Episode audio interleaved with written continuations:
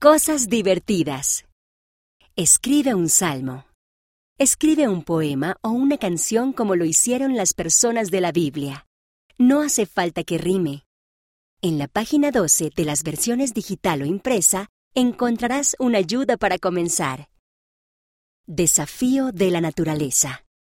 Algunos salmos hablan de las creaciones del Padre Celestial.